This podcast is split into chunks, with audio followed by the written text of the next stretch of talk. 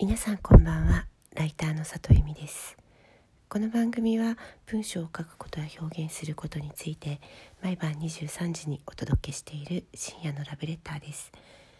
えー、最近ですねノートのブログですね。ブログのノートの下書きを整理していて、えー、感じたことがあるんですけどもなんかね下書きには100本ぐらいあの文章が入っていましてタイトルだけ書いて置いてあるものやもうかなり2センチぐらい書いて、えっと、まだアップしないで置いてるものやすごくいろんなレイヤーのものがあるんですけれども気づいたのはあのまだ木が熟してなくてもう少し考えてから書きたいなって思うものとあなんかもう腐り腐りきってるなって思うものがあるなっていうことなんですよね。なんかこれこのまま置いておいても、うんと、文章にならないんじゃないかなとかあの時書きたいって思ってたけど今はもう全然その気持ちがしぼんでるなとかそういうものが意外とあるなというふうに思いました。なんかこう文章そのものというよりこう思考自体に賞味期限みたいなのがあるのかな。その時はすごくこう興奮して書こうと思っていたものがその時こう手が届かなかったら文章にならなくてそれってこう墓場に行ってしまうような言葉たちみたいなものがあるんじゃないかなということをえーとですね断捨離しながら文章の断捨離をしながら思っていました。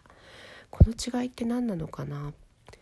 私アボカドがすごく好きでねでもアボカドって結構食べる時期が難しくて若すぎる時だとこう硬いしでちょっと置いとくとさ腐ったりするしでもなんか文章もそういうのがあるなと思ってまだ硬すぎて食べれないやっていう時とあでも気づいたらなんかもう腐ってて書きたくないやみたいな時があったりしてうんなんかだから時々見直して時々前に問いのプールという言い方をしましたが時々かき混ぜてあげないとあの腐ってくものは腐ってくなというふうに今日思ったりしました、えー、久しぶりに私は今日オフで一日ずっとダラダラしてたんですけれども、えー、また、えーと、明日から明日は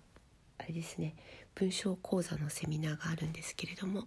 また明日から、えーと新しい本を書き始めようと思っています。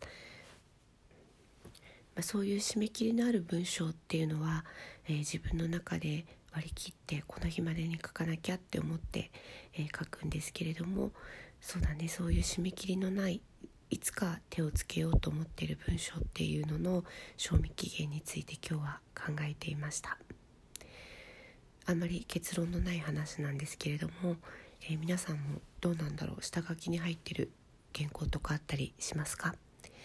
えー、人に読まれないまま、うんと、読まれないことを前提として書いてる文章もきっとあると思うんですけれどもきっとそうやって、えー、世の中には目に触れないまま消えてったり腐ってったりする文章があるんだなってなんとかねそんなこと思ったりしてました、えー、今日も来てくださってありがとうございます。また明日も23時にお会いできたら嬉しいです。